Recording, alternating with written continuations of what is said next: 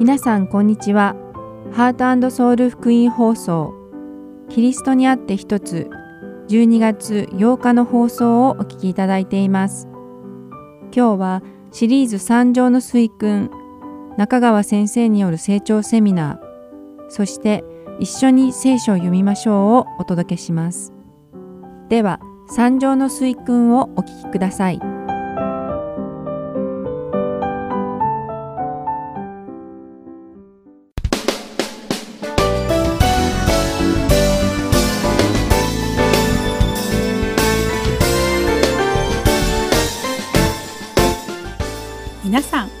は三条の水訓の時間です。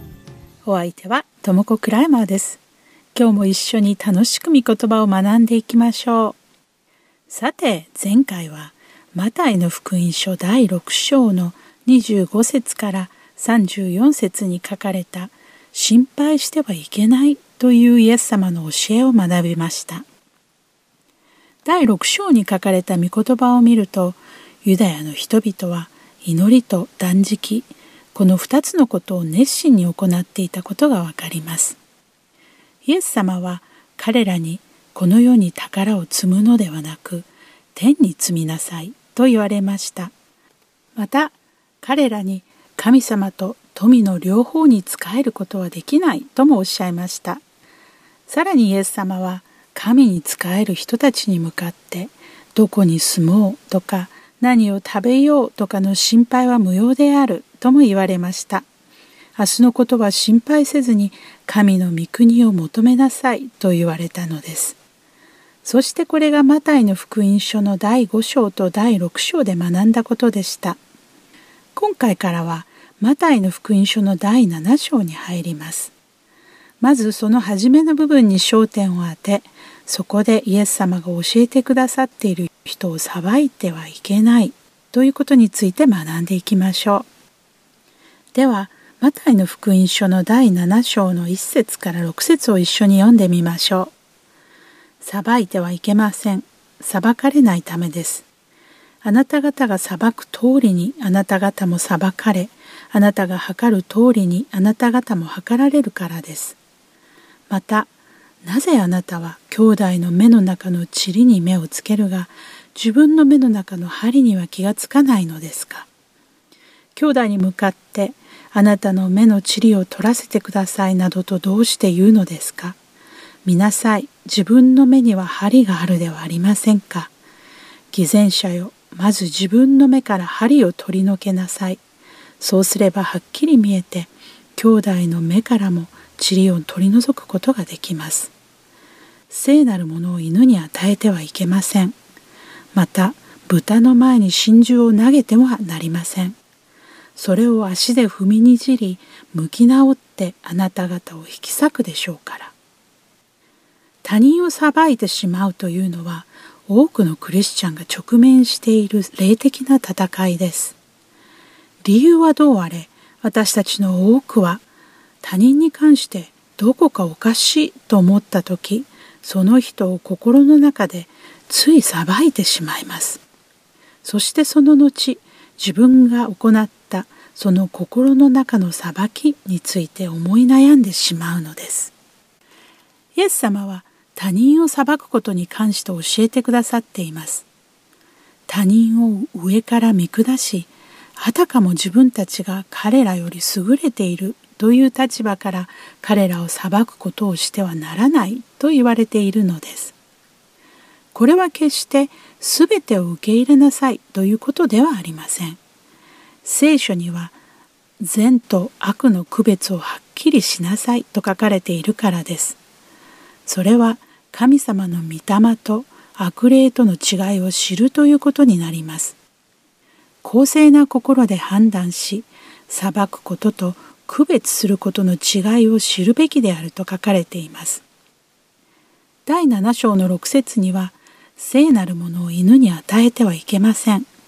また豚の前に真珠を投げてはなりませんとあります。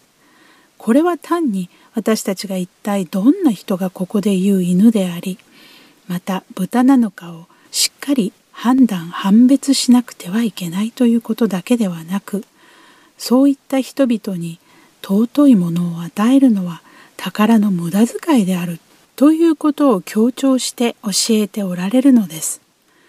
ですからここでイエス様は悪霊と正しい行いの判別をすることを諌めているのではなくただずうずうしく他人を裁いてはいけないと教えてくださっているのです。私たちの心の中を見通すことが可能であられる神様だけが私たちを裁くことがおできになるのです。もし誰かが他人を裁くのならそれは愚かにもその人が神様の御座に座りたいと思うことと同じなのです。ローマ人への手紙第14章の10節にはそれなのになぜあなたは自分の兄弟を裁くのですか？また自分の兄弟を侮るのですか？私たちは皆神の裁きの座に立つようになるのですと書かれています。私たちがキリストにある兄弟や姉妹を裁く時それと同じ裁きを神様から受けることになるのです。ですから私たちはそういった裁きを安易に下す前に人間は皆貴船上下の別なく神様の見前に立ち裁きを受けなくてはならないということを知るべきなのです。他人を裁いてしまう人間は自分の目に刺さっている針を見ようともせず兄弟の目にある塵を見てしまうのです。針は家を支えることができるほど大きな角材です。塵と針ではその大きさに大きな違いがあります。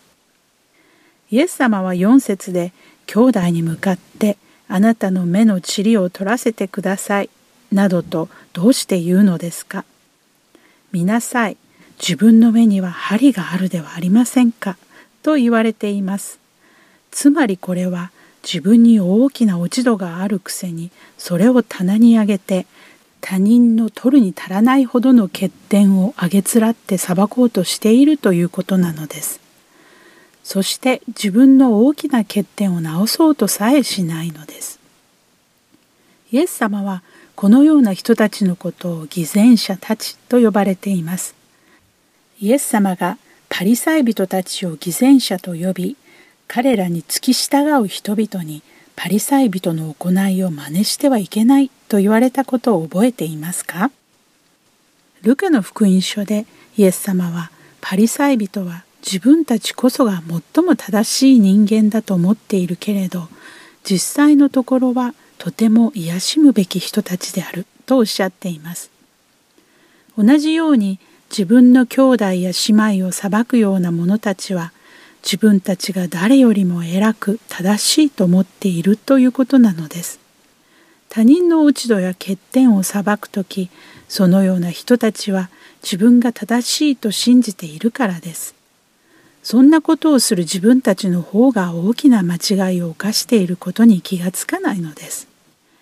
イエス様はこういった人たちに対してまず最初に自分の目から針を取り除きなさい。つまり自分の落ち度を正しなさいと言われています。そうすれば光が見えるようになり他人の目に入った塵を取ってあげることができるようになるからです。イエス様は決して他人の間違いを放置しておけと言われているわけではありませんキリストにある兄弟や姉妹は間違いを許し合い神様の見舞いに正しく立てるように祈りを通して互いを助けなさいとおっしゃっているのです。自分の間違いや欠点に気づいている人間は他人を裁かないものです。自分たちの罪を神様の信じられないほどの大きな愛によって許していただいた私たちクリスチャンは他人を慎んで支え神様の前に正しく立てるように生きるべきではないでしょうか。イエス様は自分たちを裁判官として任命したり偽善者たちの隣に立ってはならないと教えてくださっているのです。私たちは兄弟や姉妹を愛し他人の前で慎み深くあるべきなのです。マタイの福音書の第6章を振り返ってみるとその内容には改めて考えさせられます。現代と同じように当時も真珠は価値の高い宝石でした。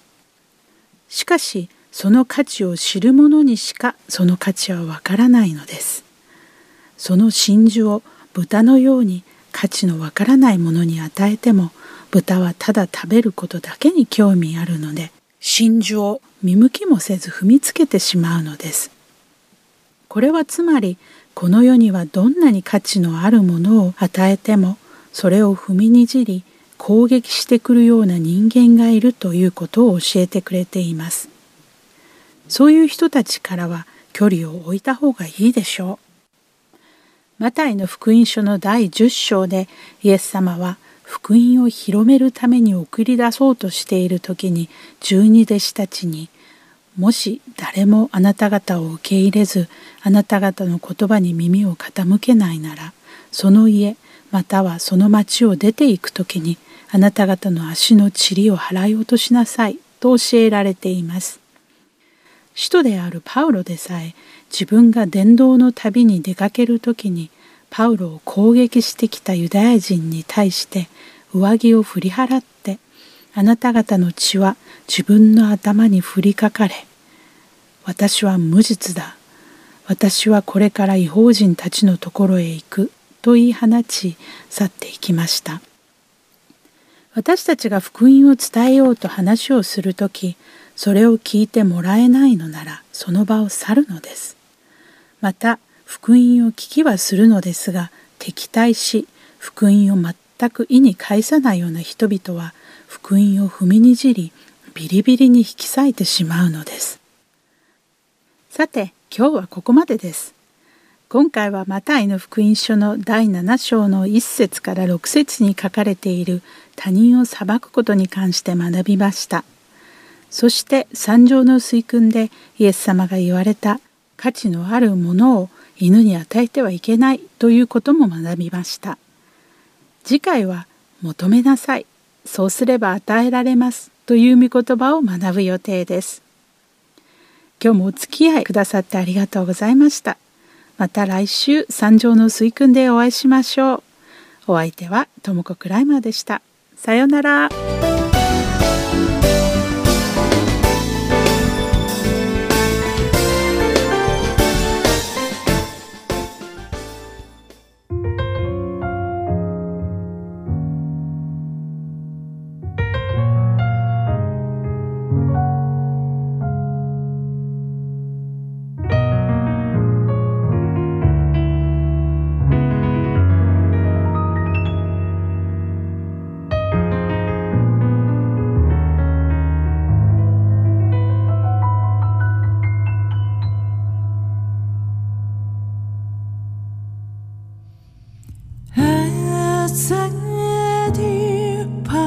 there's four.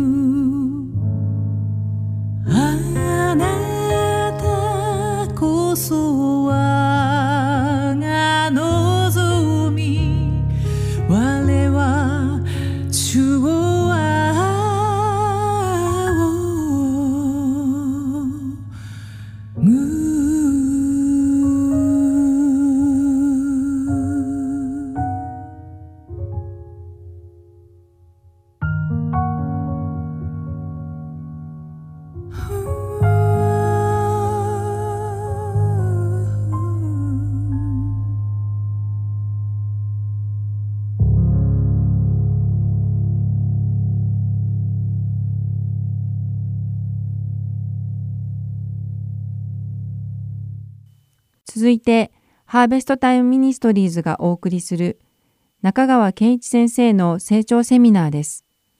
今日は、終末時代に生きる第12課、聖書的スチュワードシップ前半をお送りします。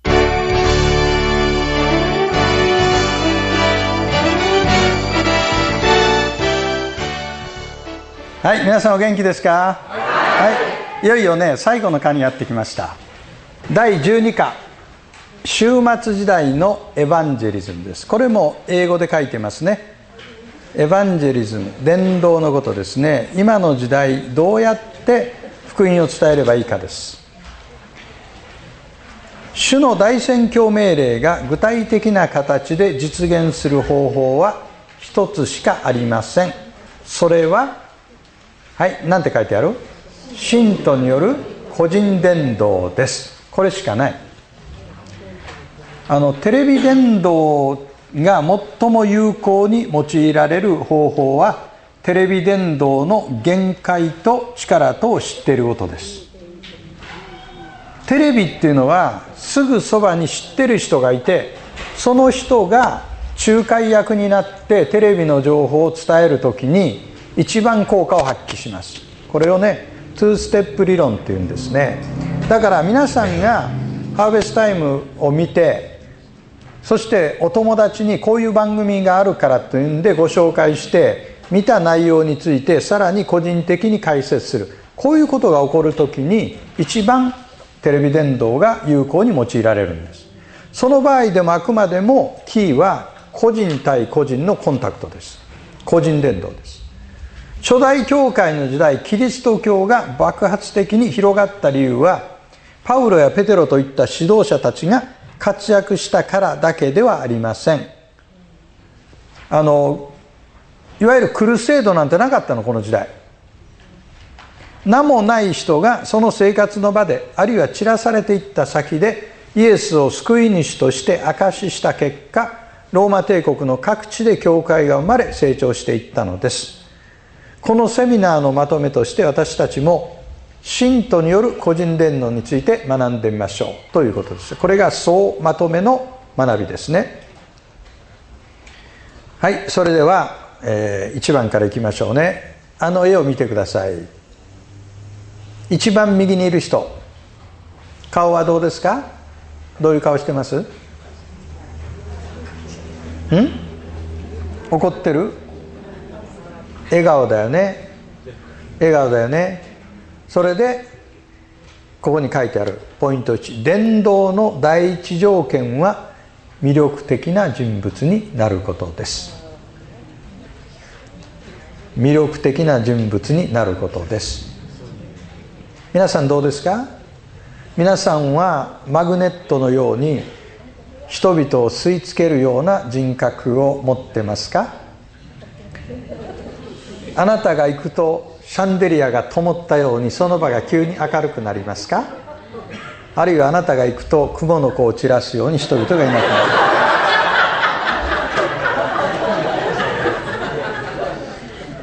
あのね私が見てるとね熱心にやってるからといって効果上げてるわけじゃない。ね。それはねやっぱり人間としての成長と魅力ですよ。それがね説得力につながっていくんですね。で自分の内側に未解決の問題を抱えている人が他の人を助けようとしても無理がある。また自分が経験していないことを他の人に伝達することにも無理があります。あの毛のない人が羊毛剤の CM に出てもしょうがないね。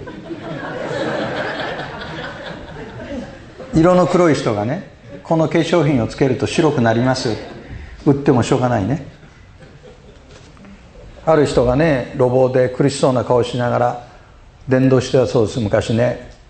誰でも重荷を持ってロークしてる人は私のとこ行きなさいとイエス様言われますって言ってすごい顔してやってたらそれ見てた人がまずあなたが言ったらどうですか？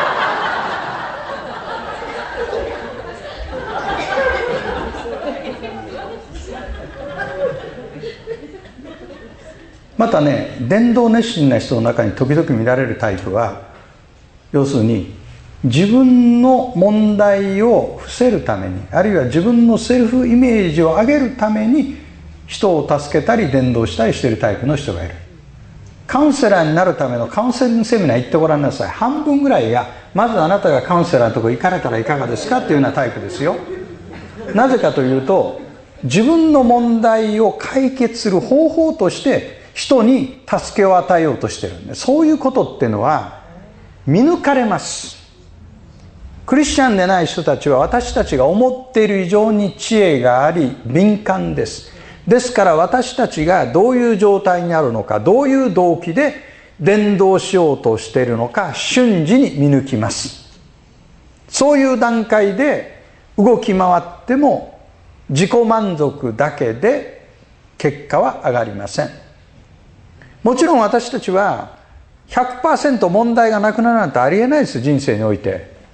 しかし問題の中にあっても平静であり動かされないそういう魅力的な生き方をするときに人々は問いかけるんです。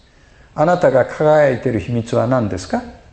あなたの力の源は何ですか？その時に私たちは喜んで救い主イエス・キリストのお話をすることができます。人の心に届き人の心を動かす力は愛です。伝道が自己目的的にならず愛に根ざしたものになるなら人は救われます。そのためには与える側が霊的に充足した状態にいなければなりません。これは全ての問題から自由になっているという意味ではありません。もしそうならばこの地上障害でそのような状態を期待することはできませんから私たちは伝道不能ということになってしまいます。古典でねあのスポルジョンという人が書いてる本があるんです。日本語の訳ではね牧会入門っていうんです。英語の訳は英語の原文はね Lectures to my students それは牧師になろうとしている神学生たちに語っている講義なんですが一番最初に出てくるのが牧師になる条件。牧師になるための qualification 資格。救われていること。当たり前なんだけどこれがやっぱりすごい人だよねスポルジョンっていうのはね。救われていることが牧師になる条件だということは救いを明確に体験しないままで牧師になろうとしている人がいるということです。だから私たちは魅力的な人物になって周りの人に影響を与えていくためには自分自身が充足していなきゃいけない。でどういうポイントがあるかというとテキストを見てください。まず神の子としての特権に気づいていること。私たちは神様に向かって天のお父様アバ父よと呼ぶ御霊を与えられています。2番目に告白していない罪がないこと。3番目に精霊の満たしの確信があること。4番目に伝道の方法を知っていること。つまり質問された時に順序立ててその人に分かるように私が何をなぜ信じているのかを提供することができるという確信があることですね。神の子としての特権。罪が全て告白されている。精霊の満たしの確信がある。そして伝道の方法を知っている。その人は本当に魅力的な人物になります。魅力的になろうと思わなくてもなってしまいます。内側から変わるんだもん。そういう輝きを私は昔からこう表現しています。それは資生堂の美しさではなく神聖堂の美しさです。内側から輝き出る美しさです。そういう人が本当に用いられます。2番目。あそこにあの人の周りに人が並んでるでしょ？何人並んでます？4人並んでるでしょ？4人並んでいて一番右のあの人は若いですか？年取ってますか？若い男性ですか？女性ですか？男性。次は若いですか？年取ってますか？ん？年取ってる。若いって言った人はあなたが何歳であるかによりますよね。あれおお年を召してますね。男性ですね。その次は女性。この人は中年だよね。中年。中年の女性でちょっとふっくらとしてますね。ちなみにこの絵を描いてくださった人はあの女性にそっくりです。だから彼女は自分を最後に入れたんですあそこに。そして一番端っこにいるのが若いですか？年取ってますか？若い女性ですね。これはね若い人年取った人中年男性女性全部入れたつもりなんです。つまり救いを必要としていない人はいないっていうことです。全部あらゆる人が救いを必要としてる。で伝道の妨げになるのはマイナス信仰です。私たちの心の中には無意識的に次のような思いが働いています。まずお金持ちだから救いは必要ない。あるいはお金持ちだから言っても信じない。あの人は成功しているから救いを必要としていない。あの人は頑固だからな。うちの親父は頑固だからな。言っても救われるはずがない。確信してるんです。貧しい人は生活に追われていて福音のメッセージに耳を傾ける余裕がない。金持ちでも貧しくてもどちらも救われないという理屈になってしまうんです。いいですか？お金持ちはお金はあっても不安で孤独だから必ず救いを必要としている。これはプラスイメージです成功していてもその成功がいつ奪われるか分かんないからドキドキ不安になっている心に平安がないはずだ。だからあの人は本当の平安を必要としている。頑固な人は一途なんだけれども自分のその性格に嫌気をさして自分の性格が変わることを願っている。だからあの人には福音が必要だ。貧しい人はどんな境遇にあっても共にいてくださる。イエス様を必要としているからあの人は救いが必要だとこういうふうに全部プラスに変えていって見る必要があります。あなたはどうですか？マイナスで考える方ですか？プラスで考える方ですか？70ページ見てください。そしていつの間にかあの人だけは絶対に救われないという深い確信になってしまいます。あの人は救われないわまず。いるよそういう人。僕が牧会していた教会でねある時ね伝道メッセージをしてお祈りしましょうって。信じる方った手を挙げたご主人が奥さんこうやってるからね見て見てもいいなこうやって。終わってから「よかったね今日ご主人決心したよ」って言ったら「信じられません」って最初のことであなた何年祈ってきた？の祈ってきたけど信じられませんって。ね救われるとは思わなかった。ちゃんと救われてんの。よかったよ。それから忠実な信徒となり最後は役員になりましたよその男性はね。そういうふうにね私たちは自分の人間的な目で判断しちゃダメです。誰でも救いを必要としている。全て疲れた人重荷を負っている人は私のところに来なさい。私があなた方を休ませてあげます。これがイエス様のお言葉です。次3番目。3番目にねあの後ろに絵がかかってるでしょわかる？あれは何の絵？イエス様とサマリアの女ですね。そこでイエス様がどういう個人伝道をされたのかということをあのサマリアの女の例を挙げて確認してみましょう。この魅力的な男性はイエスとサマリアの女の会話をベースに今個人伝道しようとしてるんです。70ページ。イエスの方法は最も有効な個人伝道の方法です。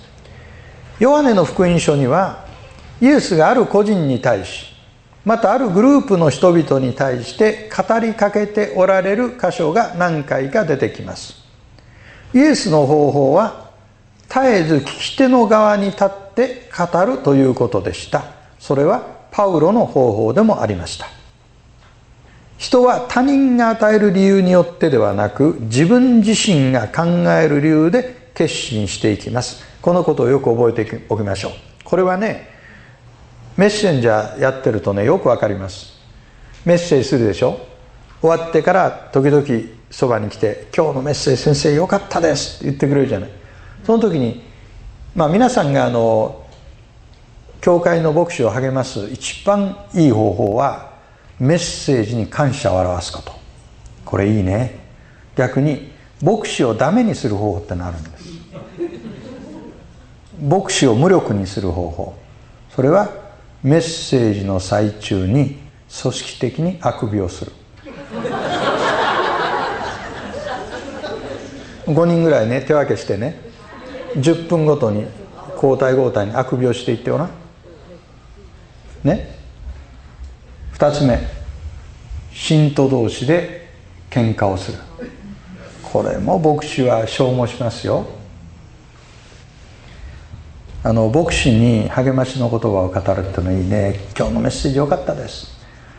その時にねどこが良かったか言ってあげるといいね、うん、どこが良かったから私はこういう点を学びましたって言うとそうかと思うわけね。今日のメッセージ良かったです。どんなところが良かったですか？うーんいわく言い方しだけどなんとなく良かった。ほんな嬉しさも中くらいなりオラがメッセージということになるわけですね。その時にね僕は必ず聞きます「よかった」って「どんなとこよかったの?」って聞きますその時にね多くの場合メッセージの中心ポイントじゃないところでよかったという答えが返ってくるそれで OK なんです。僕は進学校の時に学びましたよ。牧師がメッセージを語ると一時に3つメッセージを語ってる。牧師は自分で語ったと思ってるメッセージ。信徒は聞いたと思ってるメッセージ。3つ目は本当に語られたメッセージ。ということはね要するに受け取る側は僕が与えてる理由で信じてんじゃなくて自分なりに頭の中が回って自分なりの理由で信じてるんですからその人の問題意識やその人の理屈に寄り添っていかなければなりません。それを無理やり自分のルートに乗せようとすると圧力が来てねもう嫌だっていうことになるわけです。だから相手の質問を聞いてできるだけ聞き出し聞き出し聞き出しもう何も言うことがなくなった頃にそれで聖書は何て言ってんの？って聞き始めたら言ったらいいんですよ。それは基本ですコミュニケーションのね。とら私たちはね言いたいことはいっぱいあるからねバーって言っちゃうんです。僕もね駆け出しの頃ね大きな問題持ってきた人にねしっかり聞かないでね答えだけ言ったんです。バーって言って。ああ若いながらによくやったなと自分で自分を褒めて終わったんです。二度と帰ってこなかったその人。後から伝え聞いたところによるともう二度と行きたくないって言った。そういう失敗するの。ね。こちらの言うことばっかり言ってると。だから相手の側に立って相手の心に寄り添って相手の問題意識に焦点を合わせるということが大事です。人は私が他人が与える理由によってではなく自分自身が考える理由で決心していきます。それを導くのが精霊です。イエス様とニコデモとはどういう対話をしたか。ニコデモが尋ねてきたでしょ？テーマは神の国ですよ。その時にイエス様は新しく生まれなければ神の国に入ることはできないって言われたんです。ニコデモに対してね命のパンの話してないんです。だって満腹できてるんだもん。あるいはサマリアの女との対話でね世の光の話しないの。お昼の真っ昼間なのに。わかる？喉が渇いてるから水の話なんです。5000人の給食の後イエス様は神の国の話をしない。天から下ったパンの話をする。生まれつきの盲人が癒された時に命の水の話はしないよ。闇と光の話ですよ。だから私は世の光ですという話になってくる。全部状況に応じてイエス様が見事にメッセージのテーマを変えてらっしゃる。だから私たちはまず自分が伝道しようとしている相手の方がどういう問題に関心を持ちどういうテーマならば乗ってくるかということを考える必要がある。私はねビジネスマンの経験がありますからビジネスマンに話す時にとても感謝だと思います。なぜかというと定人に2年マクドナルドに4年勤めたと言っただけでビジネスマンの方はねある種の共感を持ちますよ僕に対して。そこで共通のグラウンドができるでしょ、共通のグラウンドをどうやって作るかということがポイントなんですよ。だからまずそういう人間関係を作ってそして伝道していく。それは伝道する前のプリ・エヴァンジェリズムですね。それは求道者を見つけ求道者を育てていくプロセスです。それはね無理にやらなくても日常生活していれば神様が私たちの周りに求道者を置いてくださいますから。そういうことに敏感になっていればよくわかります。この人に語りかけなさい。はい。この人にこの人のために祈りなさい。はい。そういうことが分かってきます。それでは具体的にどういうふうに伝道したらいいのか。ステップが私は4つ書いておきました。1番目。心に語りかける。あそこにコーヒーカップ置いてあるでしょ。わかる？コーヒーカップ。これはコーヒーを飲んで心が開くでしょ？サマリアの女が水を汲みに来た時にイエス様はサマリアの女に私に水を飲ませてくださいと言ったんです。これはサマリアの女にあるショックを与えある好感を与えました。ユダヤ人とサマリア人は交際してなかったんです。ユダヤ人の男性がサマリア人の女性に水を求めた。つまりイエス様は低くなって水をくださいって言った時々私たちもこういう姿勢が必要ですね。上から下に向かって何かを言う。心が閉ざします。でも助けてちょうだいとかね。もうねちょっと変な話だけどね。ごめんね。でも傑作の話だからいずれにしてもしますよ。謝っといてしますよ。あのね一人の求道者の人がね非常に緊張して教会に行ったそうですよ。そしたらすっごく立派な魅力的なクリスチャンの夫人がねあのその人と対話してる中で私今字で困ってんのよと言ったそうなんです。それでその求道者の人が途端に心を開いてね仲良くなったそうです。これなんかね本音で来てるわけですよ、うん、あこの人は嘘隠しないなって感じになったんでしょうね、うん、いわば下から言ってるわけです。私は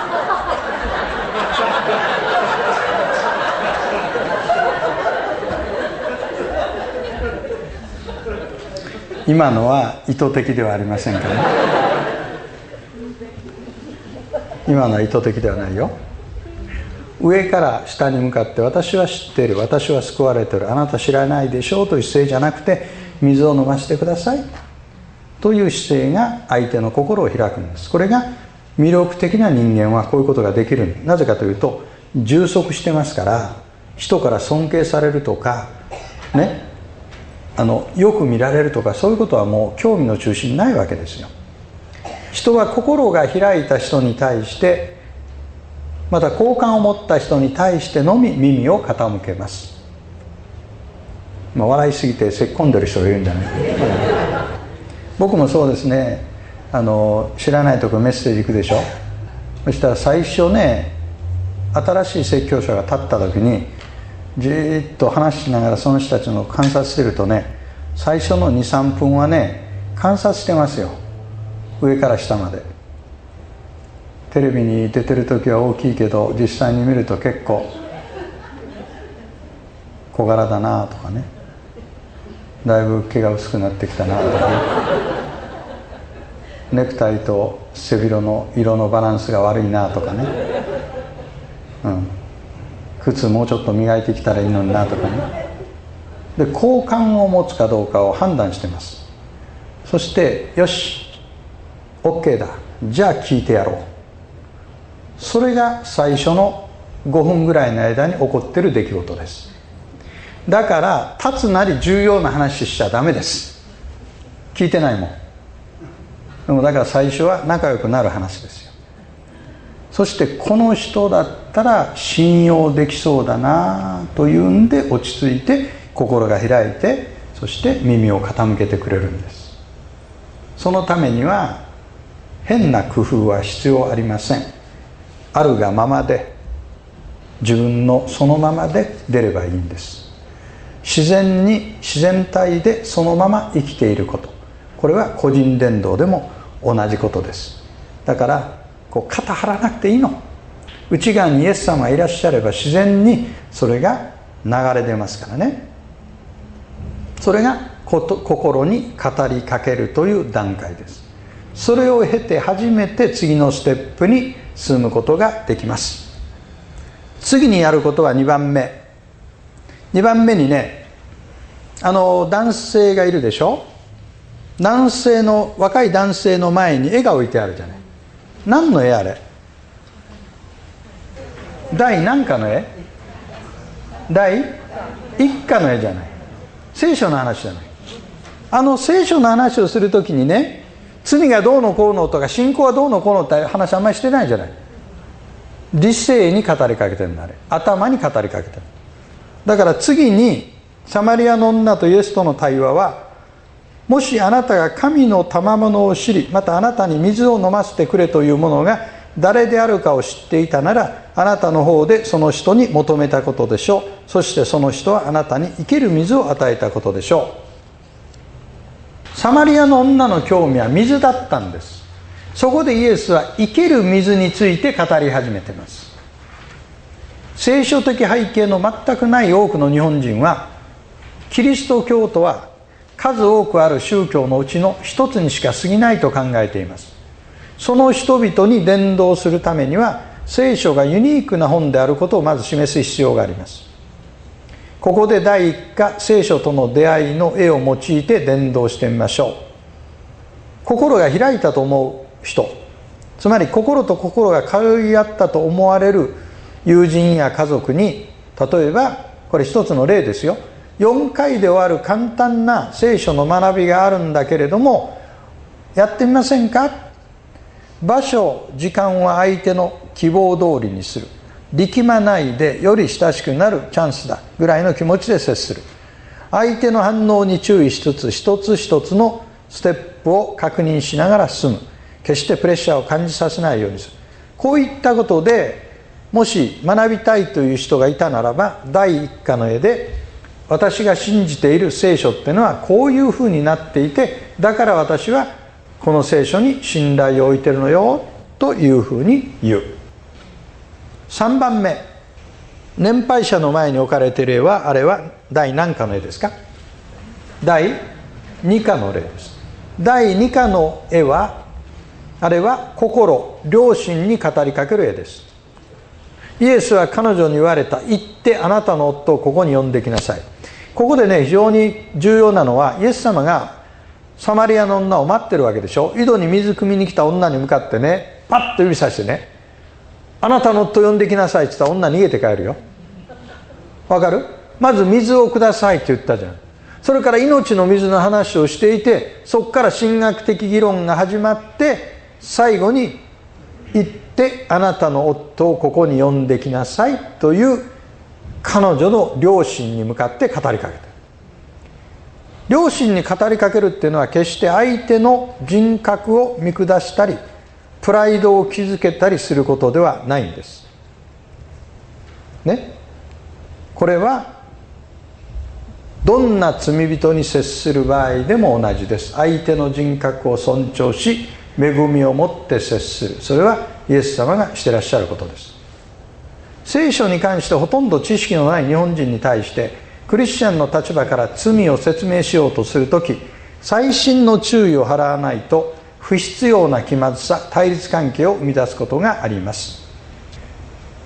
偶像礼拝についていかに語るかキリストを知らないで死んだ人はどうなるかという質問にどう答えるかこういったことを事前に自分の心の中で整理しておく必要があります。第2課自己との出会いの絵を用いて人間の姿についてその人と話し合ってください。教えるという態度ではなくて一番いいのは自分の証しをするということです。自分がこういう状態だったのが救われて喜びに満たされたということを話しすることです。相手の反応をよく見心を開いているか拒否しているか確かめながら一歩一歩進んでください。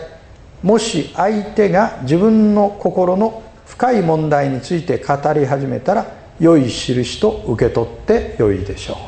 これが両親に語りかけるというステップです。それでは、この課の前半をここで終わってそして次ですねその後もう一つ重要なステップが出てきますから後半で取り上げたいと思います。絵を見てみましょう。笑顔の人物。伝道の第一条件は魅力的な人物になることです。4人の人物救いを必要としていない人はいません。3番サマリアの女の絵。イエスの方法は最も有効な個人伝道の方法です。コーヒーカップが置いてある。これは仲良くなる。心に語りかける。から第1課の絵が置いてあります。これは頭理性に語りかける絵です。第2課の絵が置いてあります。これは両親に語りかける絵です。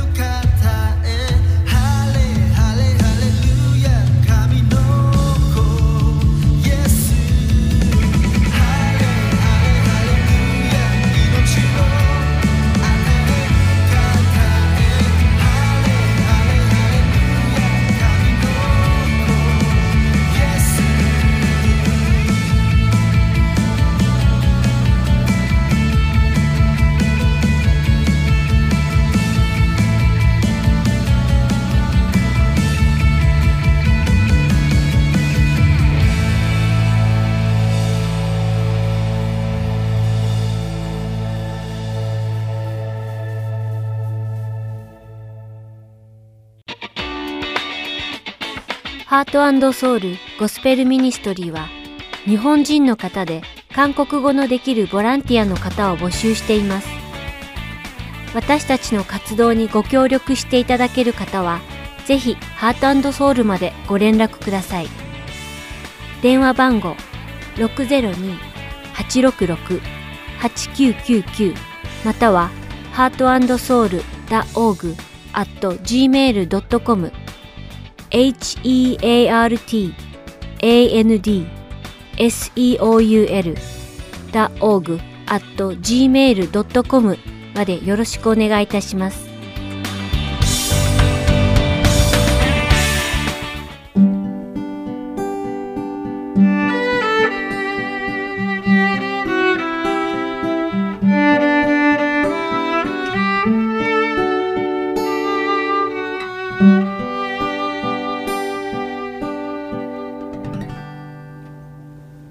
次は一緒に聖書を読みましょうお聞きください。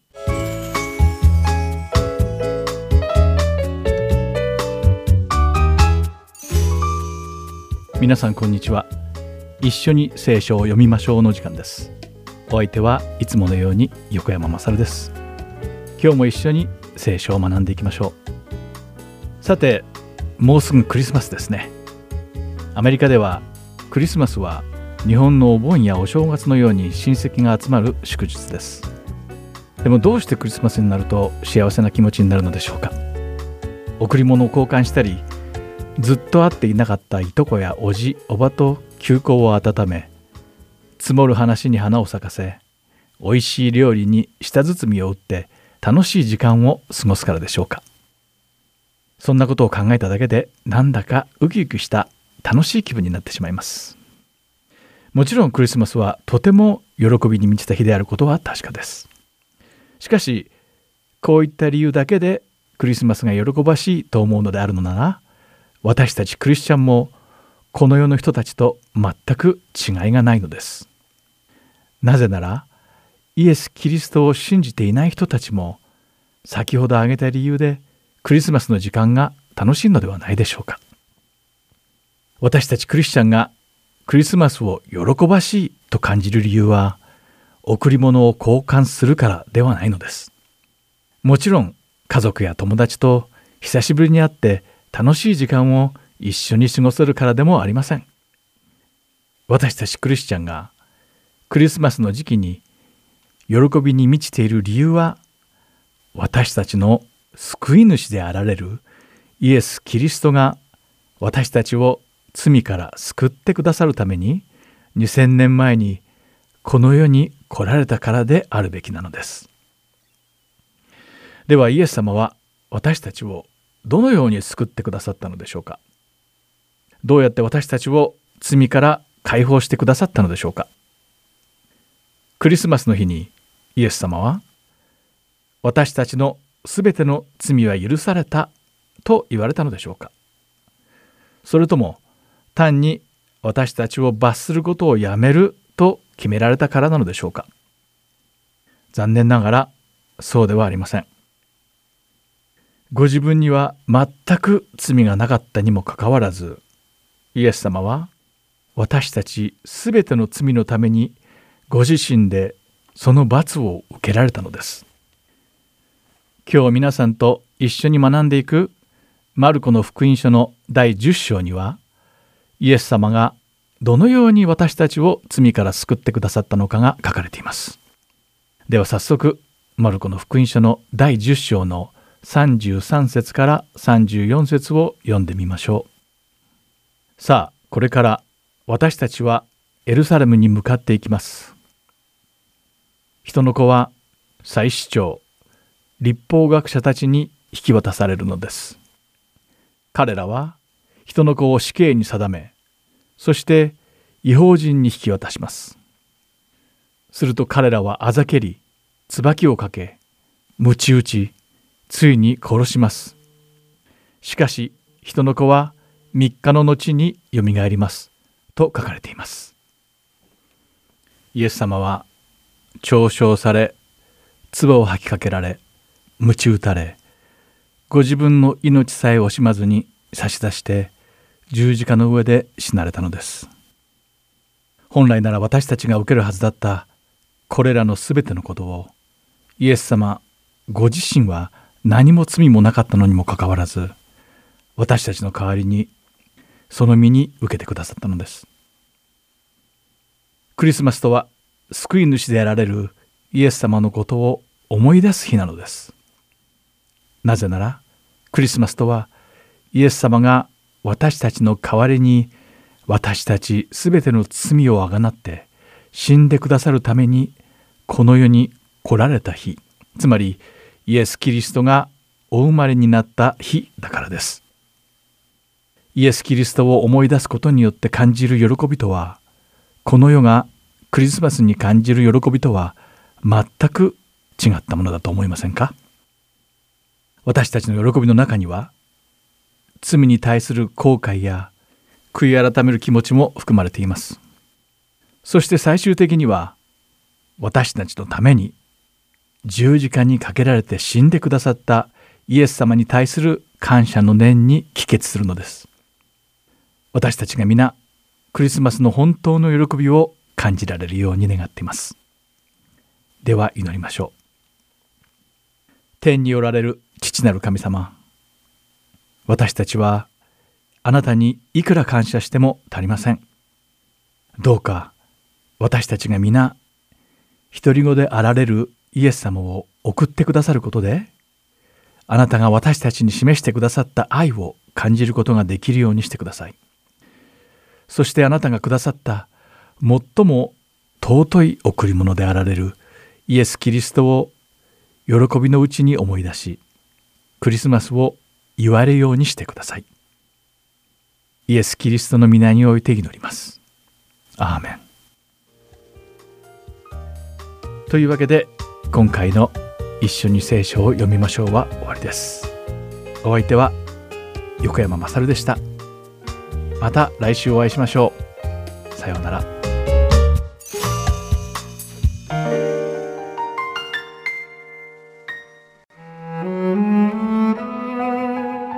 今週はマルコの福音書第10章32節から52節までをお読みいたします。さて一行はエルサレムに登る途中にあった。イエスは先頭に立って歩いて行かれた。弟子たちは驚き、また後についていく者たちは恐れを覚えた。するとイエスは再び十二弟子をそばに呼んで、ご自分に起ころうとしていることを話し始められた。さあ、これから私たちはエルサレムに向かっていきます。人の子は祭司長、立法学者たちに引き渡されるのです。彼らは人の子を死刑に定め、そして違法人に引き渡します。すると彼らはあざけり、椿をかけ、鞭打ち、ついに殺します。しかし、人の子は三日の後によみがえります。さて、ゼベダイの二人の子ヤコブとヨハネがイエスのところに来ていった。先生、私たちの頼み事を叶えていただきたいと思います。イエスは彼らに言われた。何をしてほしいのですか？彼らは言った。あなたの栄光の座で一人を先生の右に、一人を左に座らせてください。しかしイエスは彼らに言われた。あなた方は自分が何を求めているのか分かっていないのです。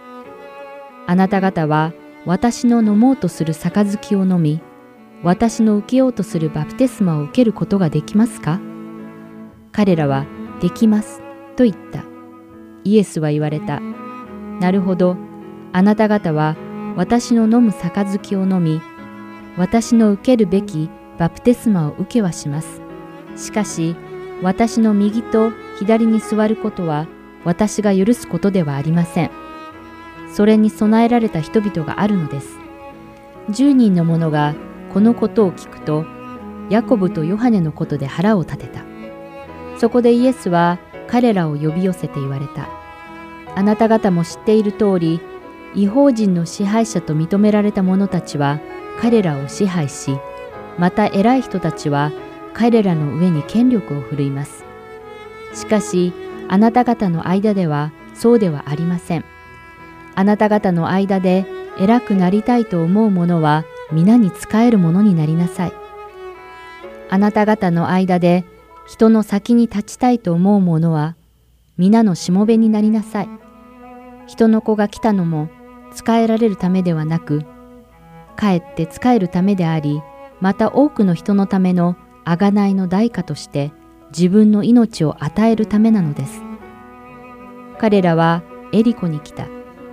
イエスが弟子たちや多くの群衆と一緒にエリコを出られると、テマイの子のバルテマイという盲人の物乞いが道端に座っていた。ところがナザレのイエスだと聞くと、ダビデの子のイエス様、私を憐れんでください、と叫び始めた。そこで彼を黙らせようと大勢でたしなめたが、彼はますますダビデの子よ、私を憐れんでください、と叫び立てた。するとイエスは立ち止まって、あの人を呼んできなさい、と言われた。そこで彼らはその盲人を呼び、心配しないでよい。さあ立ちなさい。あなたをお呼びになっている。と言った。すると盲人は上着を脱ぎ捨て、すぐ立ち上がってイエスのところに来た。そこでイエスはさらにこう言われた。私に何をしてほしいのか。すると盲人は言った。先生、目が見えるようになることです。するとイエスは彼に言われた。さあ行きなさい。あなたの信仰があなたを救ったのです。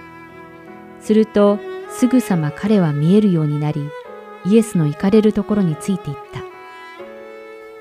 今週はマルコの福音書第10章32節から52節までをお読みいたしました。ではまた来週。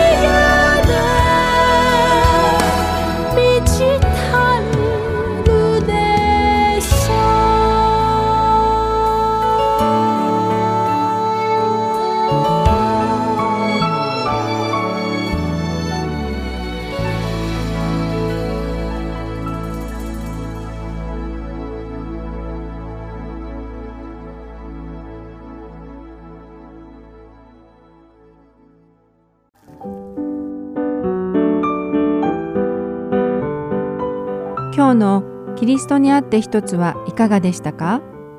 最後までお付き合いくださりありがとうございました。また来週お会いしましょう。